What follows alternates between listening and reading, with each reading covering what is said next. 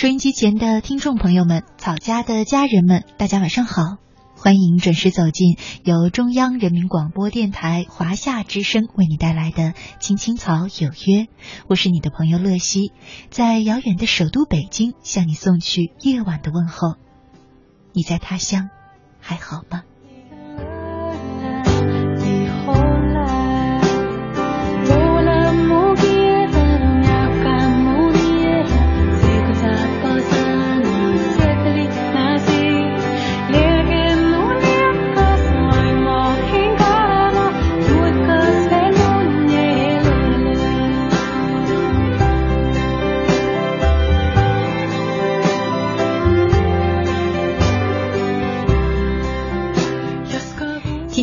是二零一六年的一月十八号，是周一，和大家一起走进草家每周一的人生四季。我们一块儿来聊的话题呢，是一位网名叫做“紫藤之恋”的朋友为我们开启的。他昨天啊给我留言说：“乐西姐，新年好，祝您万事如意。明天呢，我就要去相亲了。我早就知道，我一回家，妈妈就会让我相亲的。”可是呢，我又不得不面对，乐西姐，我是个有缺陷的女孩，我的脖子上有很大的一片胎记，很丑很丑，我也不知道是不是胎记。我妈妈说我一出生就有，每次去相亲，妈妈都让我穿有领子的衣服，我知道她是为了我好，可是我真的很烦，难道一次见不到就等于永远见不到吗？更何况那块胎记是一直到下巴的。虽然挡住脖子之后不是很明显，可其实也是能看出来。乐西姐，我不想去相亲了，我也不想找男朋友，难道不结婚就不行吗？可是过年家里人特别多，我又不愿意在这个时候跟妈妈吵架。乐西姐，我该怎么说才能让我妈同意我不去相亲，又不会跟我吵架呢？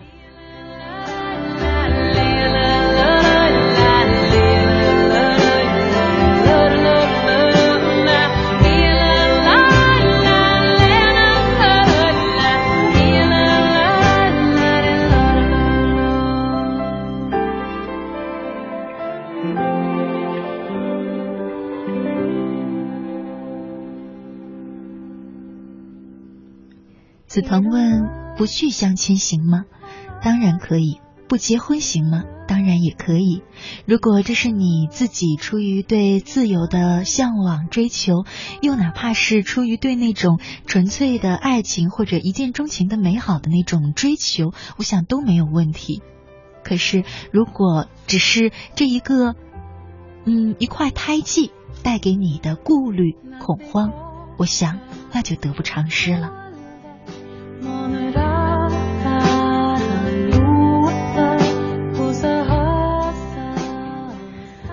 我们总会因为自己身上的缺点呢、缺陷呢，会自卑。其实这是很正常的现象。古人在细细的观察宇宙之间之后，发现了鸟有了两只翅膀，四肢中就只剩下了两只脚，不再有手了；牛有了两只锐角。酒里啊，嘴里呀，就不再有锋利的牙齿，只能嚼一嚼草了。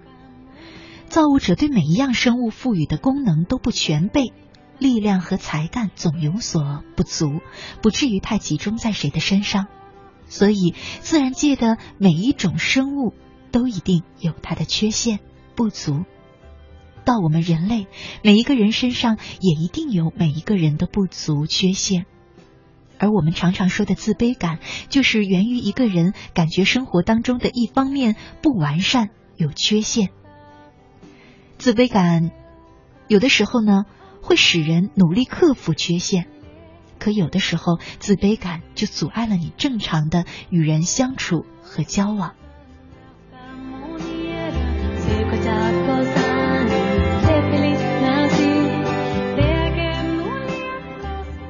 我想，如果我们都能够认识到，说这个世界的每一个生灵，具体到我们身边的每一个人，都是有缺陷的，那你就会知道，你完全没有必要因为你自己的缺陷感到自卑。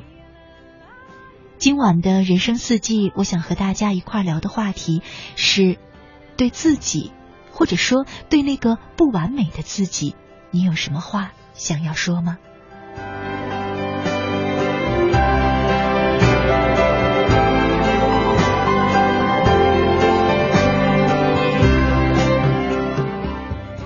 我们节目进行的同时，收音机前的你可以通过微信参与到我们的直播互动当中，在微信里搜索我们的账号“青青草有约”，“青青草有约”，选择加黄色的小对号实名认证的账号就是我们的节目了。加关注之后呢，你就可以直接留言给我。今晚和我一块儿来聊一聊，你想对那个不完美的自己说点什么吗？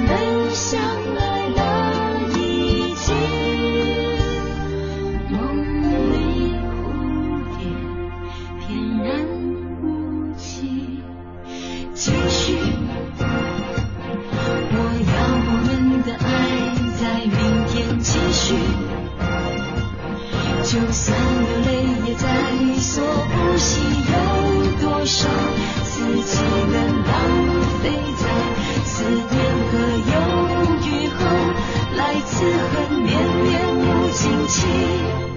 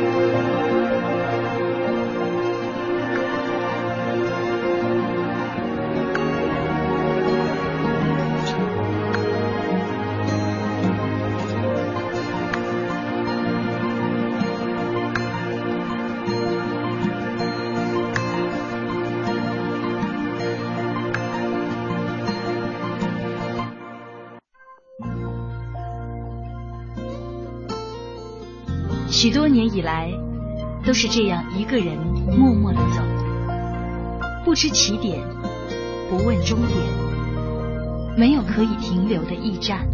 密密麻麻的高楼大厦，找不到我的家。在人来人往的拥挤街道，浪迹天涯。任淡淡的风穿过单薄的身体，岁月与年华都从脚下走过，只有身边扬起的尘土，为历尽的艰辛做最忠实的记录。给我一个小小的家，蜗牛的家，挡风遮雨的地方，不必太大。青青草有约，在漂泊的岁月里，为你的心安一个家。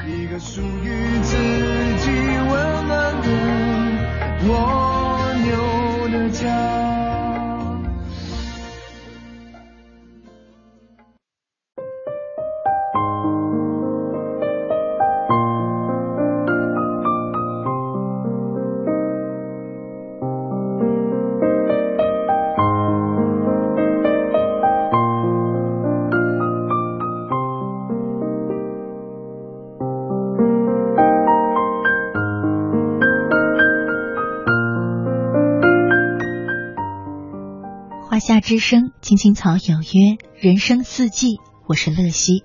今晚和大家一块聊的话题是，我想对不完美的自己说。接下来的时间呢，和大家一块听一篇来自于张浩晨的文章《美妙小姐的美妙生活》。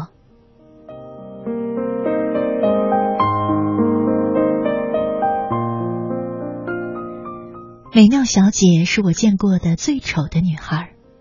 倒不是夸张或者不留情面，在中学那个对审美自成一派的大环境下，美妙小姐的长相确实不好看，因为戴着牙套，脸肿的，单眼皮也就算了，居然还长着下垂眼，皮肤嘛比她邻桌整天打篮球的男生还要黑。除了校服，每天穿的那些碎花条纹、宽松高腰的衣服、裤子，全部来源于她的外婆。衣着品味独特到令人无法忍受的地步。印象里，他的初中三年不太好过，他成为同学嘲讽和挖苦的对象。他的作业本发下来，一定有人故意踩上脚印儿。他身边也有朋友，都是一些漂亮女孩子，因为他们很轻松的就能从他身上找到优越感。好在美妙小姐的性格很好，即便被欺负。他也不生气，一双事不关己的眼睛，好像灵魂早已超脱到九霄云外去了。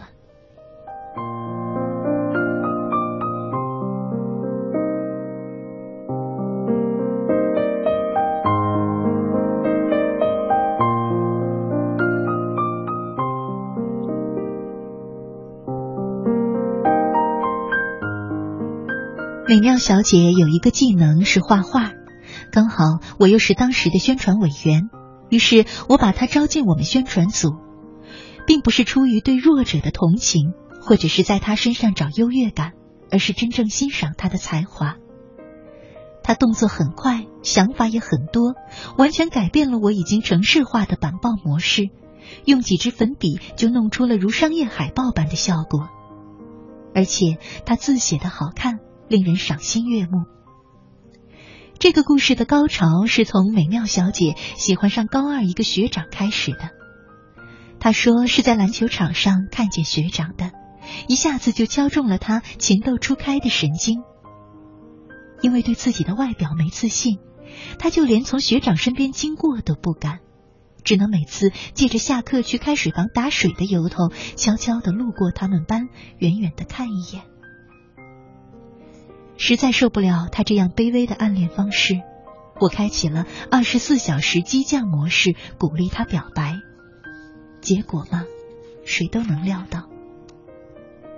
我记得那晚我陪着他翘掉了晚自习，买了好多的啤酒，坐在超市门前痛饮。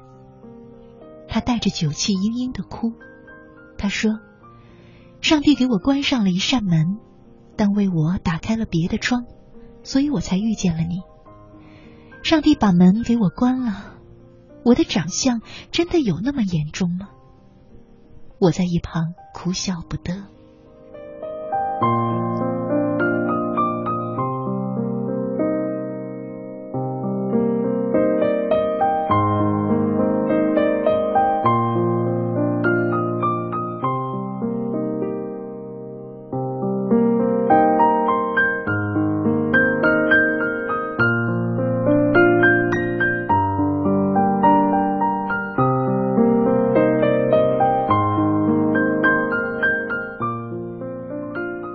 学毕业之后，美妙小姐跟几个客服妹子硬生生的把一家精油淘宝店的销售数字在一个季度内翻了五倍。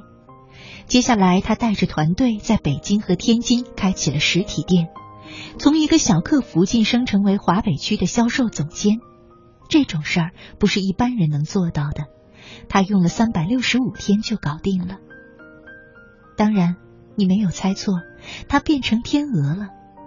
他没有靠任何科技进行改造，单眼皮还是那个单眼皮，黑也依然那么黑。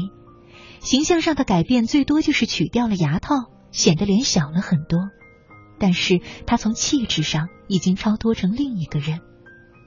他不孤僻，不冷傲，他很清楚自己是谁，清楚自己身上的富有和贫乏。他在大学自学电商，加入了三个社团。每天强迫自己做一件不敢做的事儿，比如参加漫画比赛、上台演讲、做跳楼机。他坦然接受先天在外貌上的不足与性格上的缺陷，努力用其他的长处与这个世界相处。一定有很多人，曾经或此刻，都有这样或那样的软肋，他们会时常为了这个软肋寻找存在感。然后安慰自己，很多事都做不到。美妙小姐解决问题的办法就是接受它，不妄自菲薄，也不去改变它，而是换另一个角度，从另外一些方面来接受它，弥补它。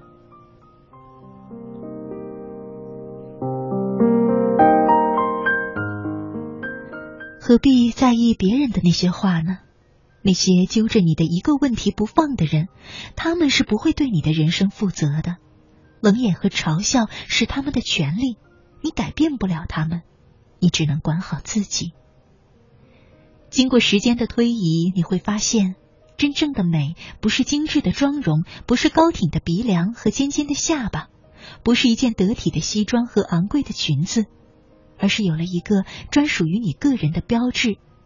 它可能是身上的气味，说话时的眼神，他在宣告，在你的世界里，你是唯一的主角。世事无常，唯愿你好。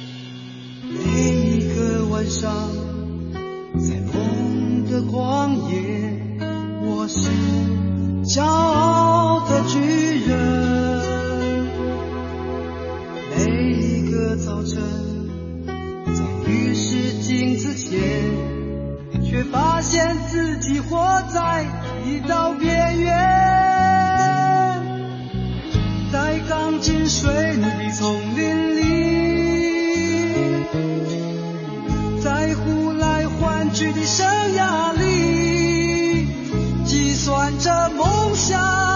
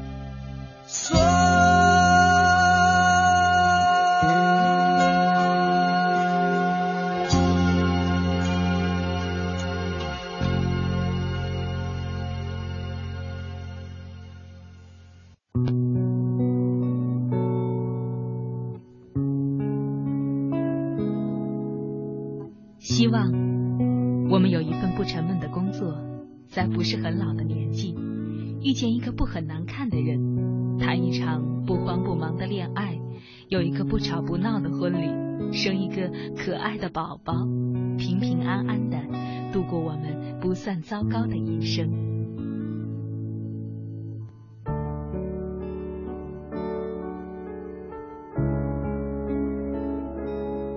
青青草有约，陪伴你度过，即使是平凡。但却不平淡的一生。华夏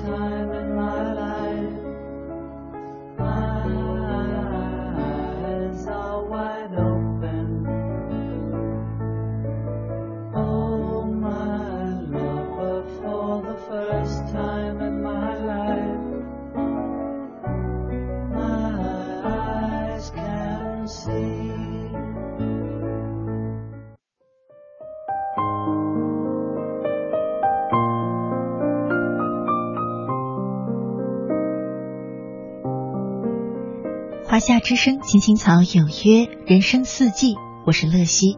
今晚和大家一块儿聊的话题是，我想对不完美的自己说。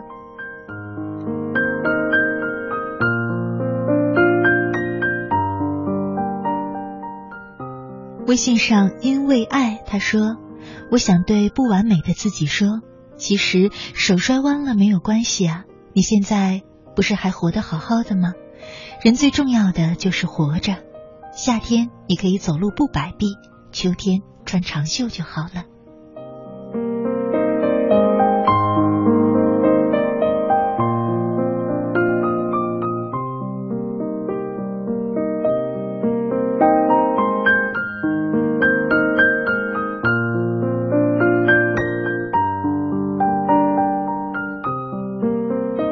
夏天呀他说不完美的自己，你是我的一面镜子，我不会因为你自卑。反之，你会警醒我说，不要一直停留在这个位置，要变更美好。”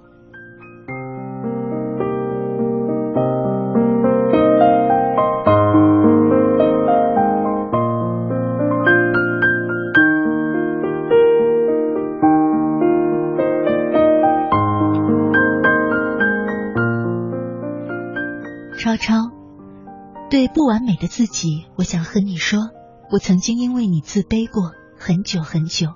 现在我想，能不能跟你和解呢？能不能我们肩并肩的一起向更美好的未来走去呢？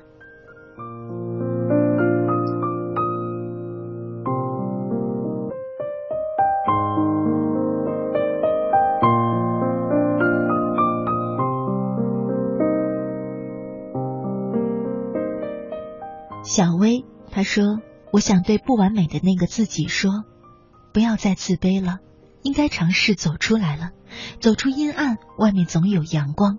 自卑没有任何的意义，就让我们一块变更好吧。”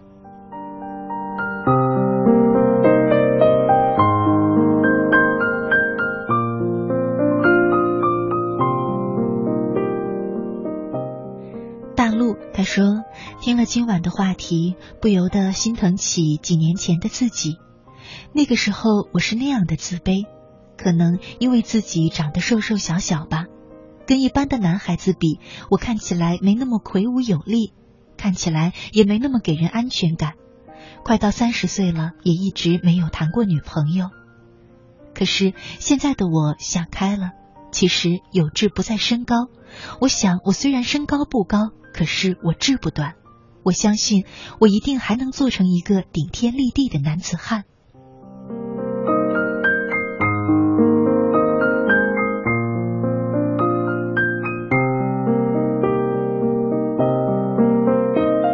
华夏之声，青青草有约，稍后呢是一段公益广告，广告时间不长，请不要走开，我们马上回来。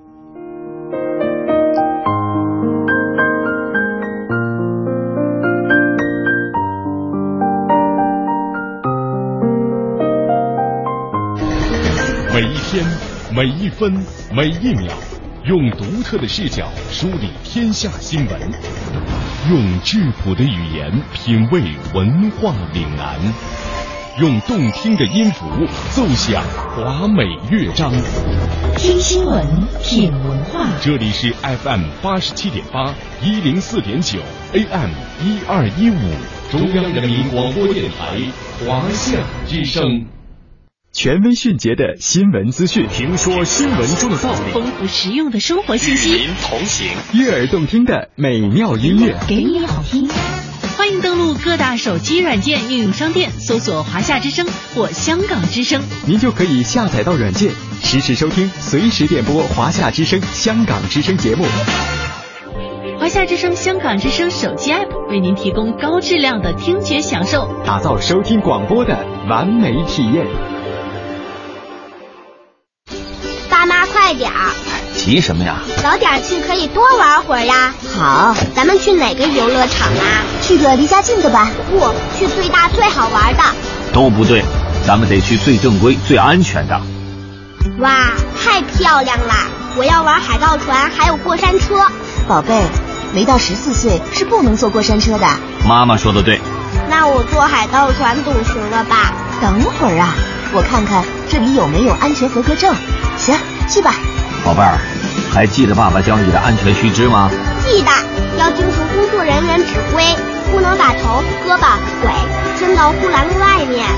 还有啊，千万别自己解开安全带。嗯，知道了。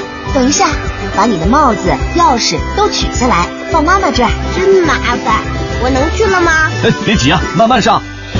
国家应急广播提醒您：安全乘坐游乐设施，谨防乐极生悲。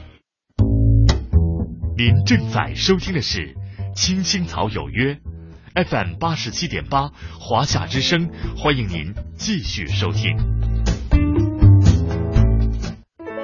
有一个孩子独自在外打拼，有成功的喜悦，也有更多奋斗的艰辛。可。是，一直以来，在前进的道路中，面对困难，他始终选择微笑，去坚强面对，因为在他的背后有一个温暖的家。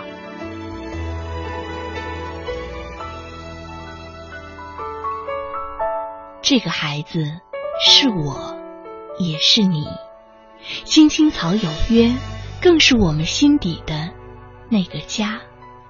每晚十点，在这里，让我们卸下一天的烦扰，洗去心中的尘埃。明天，我们一起轻松启程。话不停在吵，老板不停的闹。总逃不开工作表，做完了又来了，怎样也甩不掉。回家感觉真好，别管世俗纷扰，把一整天的面罩、忙和累的大脑都往热水里泡，让每一颗细胞忘掉烦恼。我的家就是我的城堡，每一砖一瓦用爱创造，家里人的微笑是我的财宝，等回家才知道自己真的重要，双手能为家人而粗糙，多么荣耀，那么骄傲，你为我把饭烧，我为你打扫。我回家的感觉实在真的太好。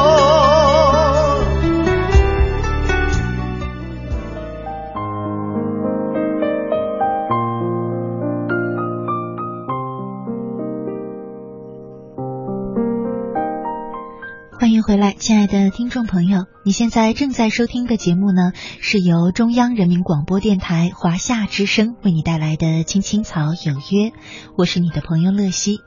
今天呢是周一，和大家一起走进的是草家每周一的人生四季。我们正在聊的话题是，我想对不完美的自己说。在我们节目进行的同时，你有两种方式参与到我们的直播互动当中。如果你在微信上，那么加我们的公众号“青青草有约”，“青青草有约”，选择加黄色的小对号实名认证的账号，就是我们的官方账号了。加关注之后呢，就可以留言给我。如果你是在 QQ 上，也可以关注我的公众微信号，在 QQ 里搜索“乐西”。快乐的乐，珍惜的惜，找到我的公众号加关注，也可以直接用 QQ 留言给我，期待着你的参与。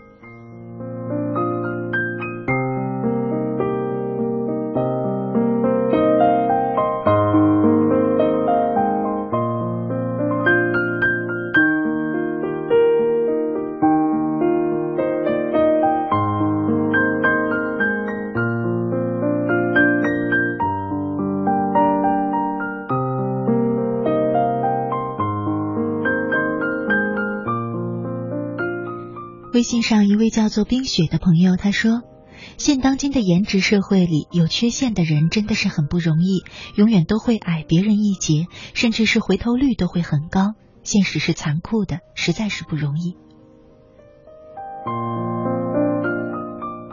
我真的不觉得现今的社会是个 颜值当道的社会，颜值高能给我们带来很多好处吧。也许你能够快速的吸引别人的目光，也许你会让别人对你多了那么一点好奇心。可是颜值当道，这样来讲就未免太过于偏激和夸张了。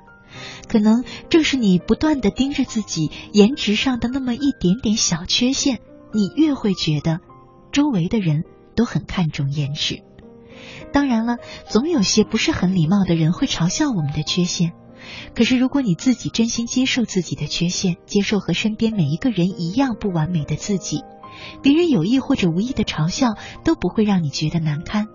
在和别人相处时，用自嘲巧妙的应对难堪，其实也未尝不是一种智慧。接下来的时间呢，还是和大家分享一篇文章，来自于袁腊梅，名字叫《画最丑的自己》。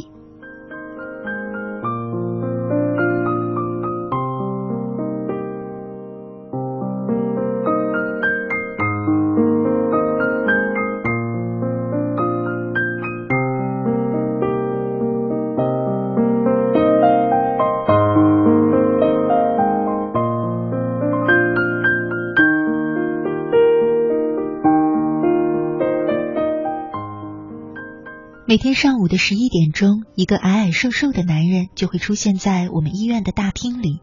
他眯着两只眼睛，挑着两个竹篮，穿行在拥挤的人群中，吆喝说：“盐蛋，盐蛋，热的盐蛋。”他的视力不好，竹篮撞在别人身上，时常遭人白眼，有时还有谩骂。他依然笑着，一个劲儿的向人道歉。偶尔有人买蛋，他把担子放在前。墙角，把别人递来的钱凑到鼻子底下辨认。他和蔼的问别人要油黄的还是沙黄的，要咸一点的还是淡一点的，好像他那个竹篮是个百宝箱。尽管医院不让做小生意的进来，但大家都认识他，没有人赶走他。有时医生们还出来跟他开开玩笑：“童师傅，你生意好吗？”他呵呵的一笑说。我在人群中穿行，就是个侏儒，人家看热闹，顺便帮我把生意做了。有时他又说：“我眼睛不大，只有两条缝，人家看不见我的眼珠子，以为我整天都在笑。”俗话说：“伸手不打笑脸人，谁还好意思不买两个蛋呢？”见有小孩子对他指指点点，他就笑着蹲在地上问：“小朋友，你看我哪儿丑啊？”小孩指着他的鼻子说。这儿丑，他再问：“那还有呢？眼睛也丑，那我的腿丑不丑啊？丑，像个瘸子。”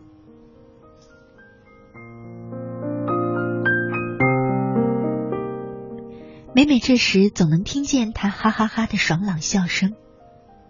我听人说，他家老婆有严重的精神病，生的一双儿女也都是弱智。虽已成年，可连生活都不能自理，还有两个年迈的父母中风在床。他们村里的人说，说起他来，都是一个劲儿的摇头，还有叹息。原来我并不认识他，听人介绍之后，就留心的观察他，发现无论在什么时候，他脸上总是挂着微笑。后来我跟他熟悉了，我就叫他萨班哲。他笑我问：“萨班哲是谁呀？”我说：“你跟他一样的了不起。”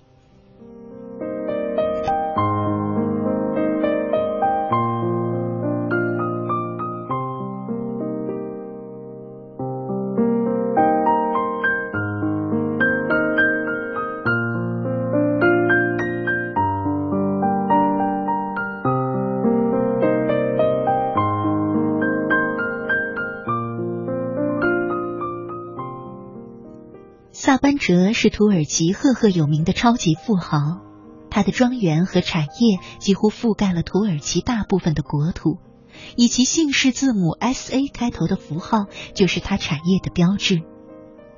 然而，这位富豪有个令人不解的怪癖，他有一处宽大的客厅，工作之余会徜徉其间，还会不时的发出爽朗的笑声。原来，在那个豪华的大厅里，他的肖像被他供养着的一群土耳其最好的漫画家们画成了一张张夸张的巨幅漫画。你看，有人把他那发光的鼻头画成了电灯泡，鼻孔里还长出了即将溃烂的疮，下巴的那颗黑痣画成了一堆牛粪，脑袋则画成了脚后跟或一颗乌鸦的脑袋。其实，萨班哲和那位卖蛋的人不疯也不傻，他们在做一种自我心理的体操。这位超级富豪和卖蛋人一样，都有一儿一女，均患有智力障碍。作为一个父亲，他们内心的痛苦可想而知。但萨班哲想到了漫画，画最丑的自己；卖蛋人想到了自我揭短。他们试图一点点去接受最残酷的现实。试想一下，如果一个人看到最丑的自己，甚至是被人肆意的歪曲了，不是暴跳如雷，而是开怀大笑，那他还有什么不能接受的？能够坦然面对缺憾和苦难，生命也就此变得更为宽广。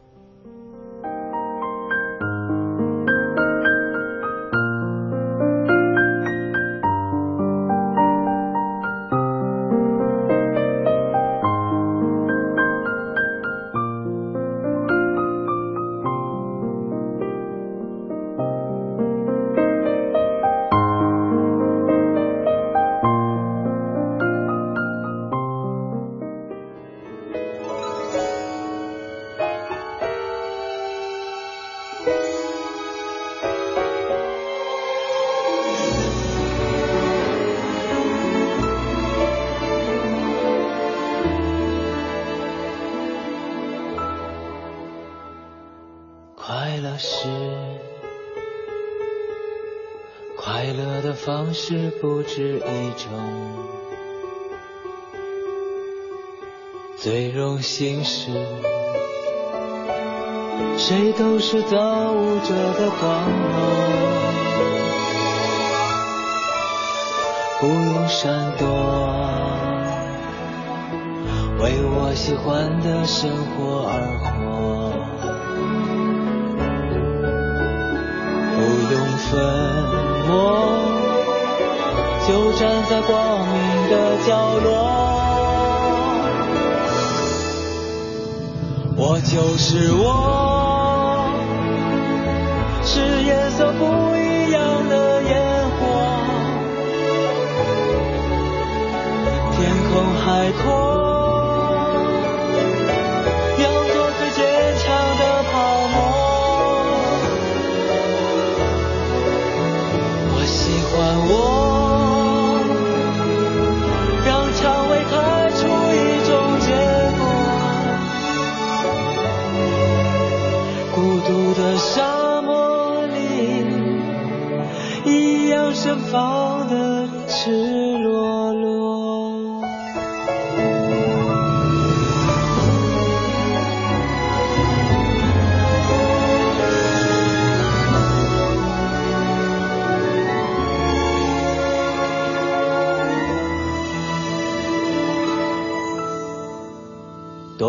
高兴，在琉璃屋中快乐生活。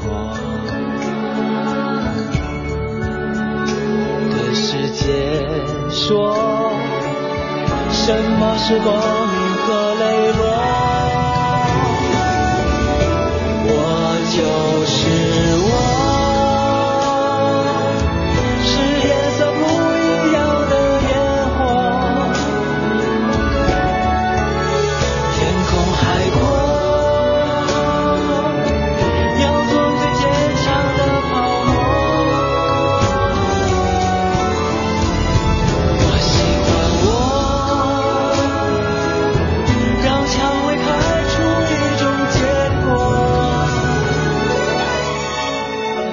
孤独的沙漠里，一样盛放的翅膀。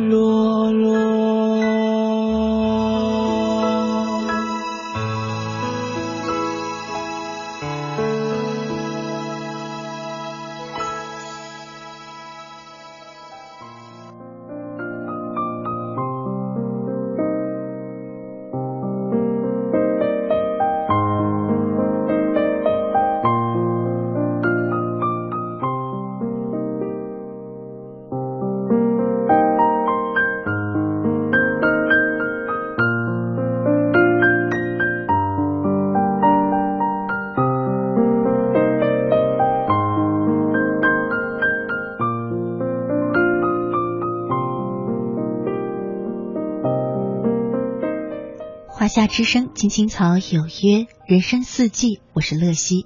今晚和大家一块儿聊的话题是，我想对不完美的自己说。在我们节目进行的同时，收音机前的你可以通过微信或者 QQ 参与到我们的直播互动当中。在微信里关注我们的公众账号“青青草有约”。青青草有约，选择加黄色的小对号实名认证的账号，就是我们的官方账号。加关注就可以直接留言给我。如果你在 QQ 上，那么关注我的微信呃 QQ 账号乐西快乐的乐珍惜的惜，嗯，选择我的公众账号之后呢，加关注同样可以留言给我。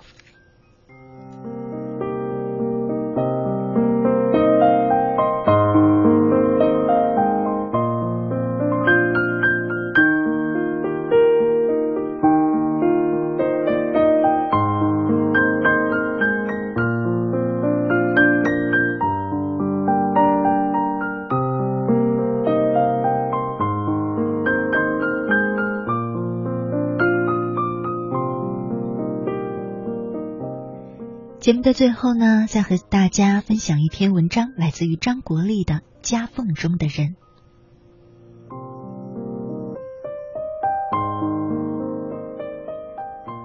小学三年级，当时的台湾省仍然很穷，这天课堂上老师谈到电器，便要同学说说家里的电器。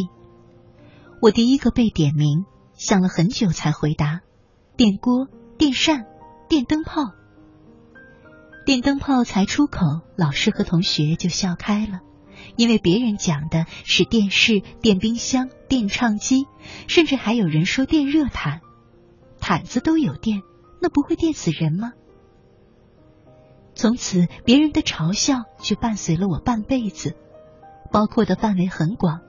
像我出征进了台北市最好的大学同大同中学，上学途中遇到小学三年级的电器老师。他见到我的制服，目瞪口呆。他问我：“张国立，你进了大同啊？”我很得意的点点头。但事后得知他问了其他同学，才知道我念的是大同中学的夜间部。同学转述了老师的一句话：“我就知道。”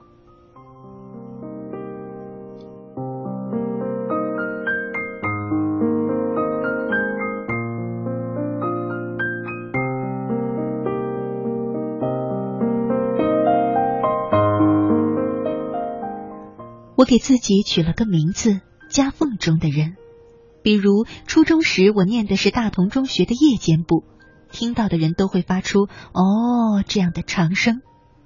夜间部是夹缝中的学校。后来高中考台北市学校的联招，考进最后一个志愿复兴中学。按照认知标准，念市立学校表示功课不错，可是是最后一个志愿。也就哦了。高中时，学校挑选篮球校队的成员，我也跟着一帮子人起哄去报考。只见全场几百只眼睛盯着我带球上篮，自认很美妙的姿势，但球没进，人也摔了个狗吃屎。听着教练不耐烦的声音在喊：“下一个。”等到考大学，名落孙山。我这个呆子还以为只差三分，虽败犹荣。但一个和我交情不是很好的同学私下这么对其他人说，我就知道张国立会考上才怪呢。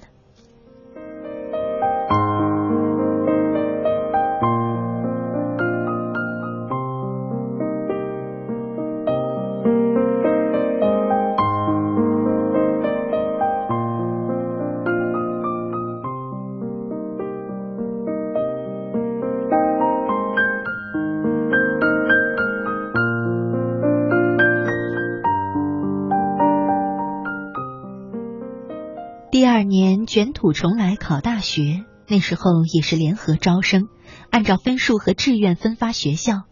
总算老天给了我一个机会，考上了辅仁大学。但解释起来又颇费功夫，因为是日文系。当时的辅仁外语学院以德文、英文和法文出名，于是大家先听到我念辅仁，都点头称是；再听到是日文系，当然又是那声哦。夹缝中的人，意思是明明不属于某个阶层，偏要攀上这个阶层，就怎么做也不对了。如果我初中念的是烂学校，会被固定的价值观列入某个阶层也就算了，奈何我念的是好学校的夜间部，夹在中间够尴尬。然后夹缝中的人令人不知所措，先让人有所期望，马上发现不是那么一回事，就禁不住的把失望与嘲笑。挂在脸上了。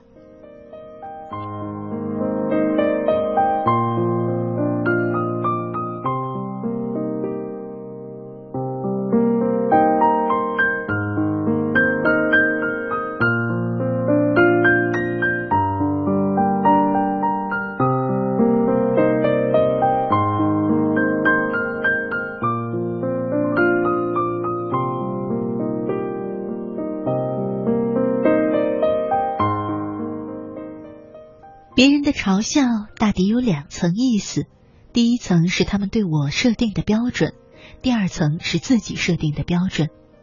像念书时，不少人认为我的英文很烂，偏我还真烂，这就构成我在英语课上常闹笑话的原因。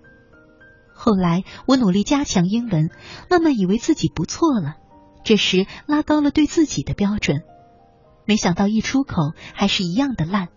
失落更大，也更对任何人的嘴角微笑疑神疑鬼，以为超级火爆的嘲笑，自卑感越发严重。